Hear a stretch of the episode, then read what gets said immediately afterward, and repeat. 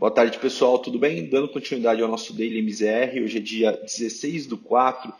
e o cenário hoje ele se ressaltou muito por um descolamento dos índices internacionais dos números negativos ali das, das economias. E mesmo assim, os, os índices fecharam em alta, bastante impulsionados pela expectativa de flexibilização do distanciamento social, ou seja, uma possível aliviação das restrições tanto para atividade comercial e empresarial ao redor do mundo. Então, acho que essa alta das ações hoje, é, ela veio aí mesmo após uma série de evidências de impactos negativos por conta do coronavírus na economia e principalmente na economia americana, é, onde a gente teve hoje a divulgação do número de solicitações de seguro-desemprego, que apesar de terem uma queda de quase 1,4 milhão em relação à semana anterior,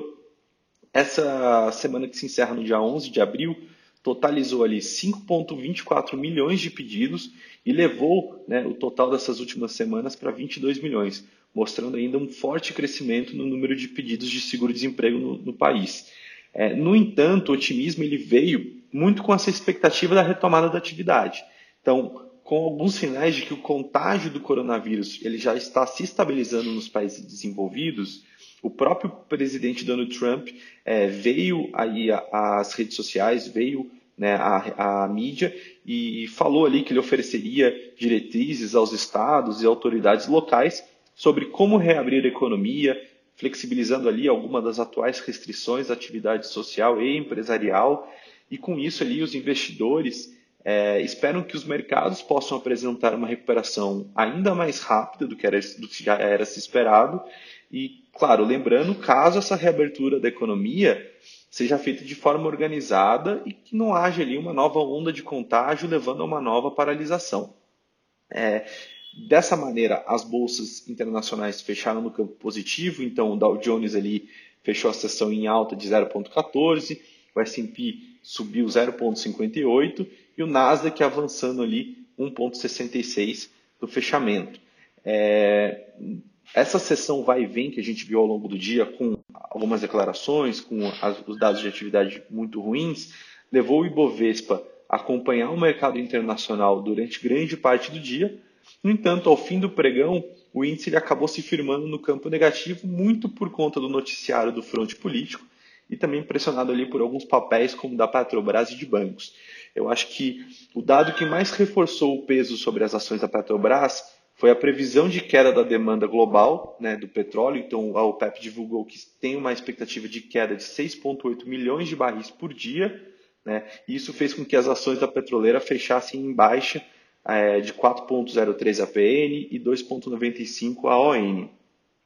É, já próximo ao fechamento também, as turbulências no cenário político devido à, à demissão confirmada do ministro da Saúde é, contribuiu também para que o índice ele tivesse esse descolamento do interior e fechasse no campo negativo. Então, após esses ajustes, o Ibovespa fechou em queda de 1,29, próximo ali aos 78 mil pontos.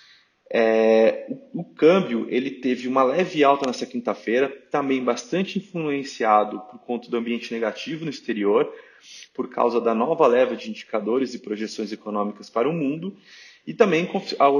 além disso, a oficialização da demissão do ministro da Saúde causou um pouco efeito sobre esses negócios na reta final, apesar da leitura do mercado ser de que o nome anunciado ele causa muito a pouca ruptura em relação aos trabalhos que já vinham sendo feitos até o momento pela pasta do ministro. Então, no encerramento, a moeda americana ela era negociada numa alta de 0,27 aos R$ 5,25. Quando a gente vai para o cenário de juros, é, novamente a gente viu uma grande queda, ou seja, uma, um, ao longo da curva de juros como um todo, balizado na expectativa de aprovação do orçamento de guerra, né? e enquanto isso os vencimentos mais curtos não ficaram um pouco de lado e os de longo tiveram ali essa forte queda. A perspectiva de que o Banco Central ele possa comprar títulos públicos e de crédito privado no mercado secundário fez com que a gente retirasse bastante desse prêmio de risco visto ao longo da curva, é, reforçando aquele cenário que a gente vem comentando com vocês de juros mais baixos